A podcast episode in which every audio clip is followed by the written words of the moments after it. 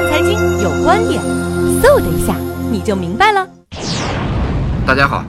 最近有一类关于夫妻共同债务的案例广受关注，因为这类案子它牵涉到每一个人的具体利益。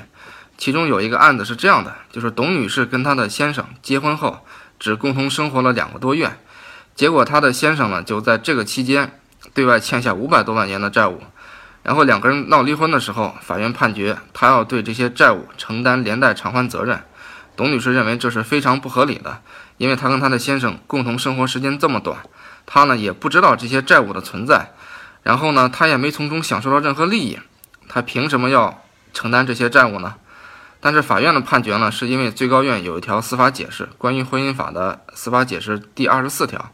就是最高院推定认为，就当夫妻一方对外负债的时候，另外一方是要承担连带偿还责任的，除非他有一些什么特殊的理理由，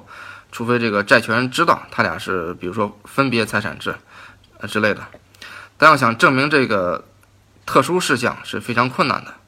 最高院推定认为。在婚姻存续期间，一方的对外负债，它推定为夫妻共同债务，除非有一些特殊情况。那么这些特殊情况呢，在实践中，在司法实践中是很难被证明的。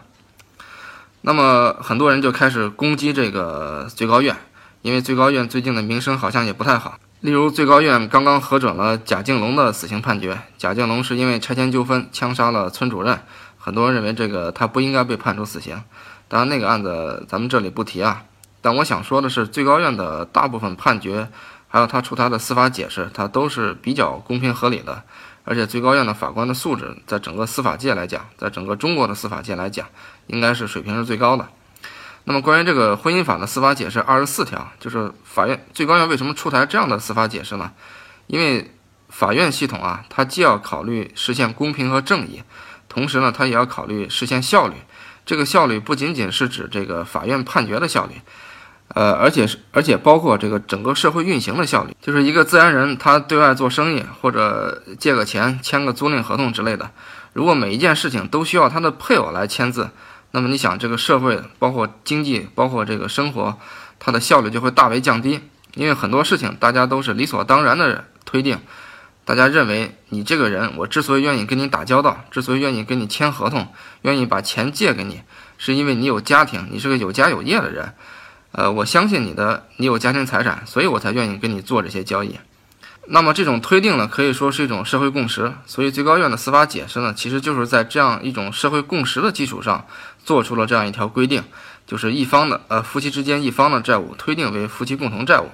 这种解释呢，它是既照既照顾了公平正义，又照顾了效率问题。但是呢，在这个大的框架之下，有些个案，像董女士那个案子，它就。就显示不出它的公平正义了。在这个问题上，我想至少应该有两方面的改进，一个是个案处理，呃，比如说像刚才董女士这个案子，就是法官他要考虑到底是保护债权人的利益多一点呢，还是要保护债务人配偶的利益多一点？那这个呢，因为每一个具体的个案不一样，那么我想法就是咱们法院的法官呢，就是不应该机械的去适用这个最高院的这个司法解释。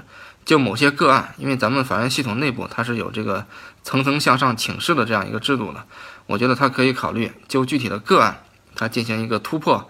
啊，二十四条的一个判决，这是一方面。另外一方面，我想从整个社会的诚信系统来讲，你最高院的司法解释，你既然做了规定，说我这个，呃，夫妻之间，我一方我可以去声明，我说我对我的另外就是我对于我的配偶，我对他的债权债务我不承担任何责任，但是。你法院做了这样的规定，就法律也做了这样的规定，但是人们当想落实这个条款的时候，发现没有地方去做这样的声明。那么这个我觉得这就是一个政府的责任了。你要么在这个民政机关，就是夫妻去结婚登记的时候，有一个选项可以让他们做一个声明，或者是建立一个诚信系统，让这个人们可以去，比如说上网去登录这样一个诚信系统去做这样一个声明，而且别人是可以查询到的。这个我想，呃，只要愿意去做，都是能做到的。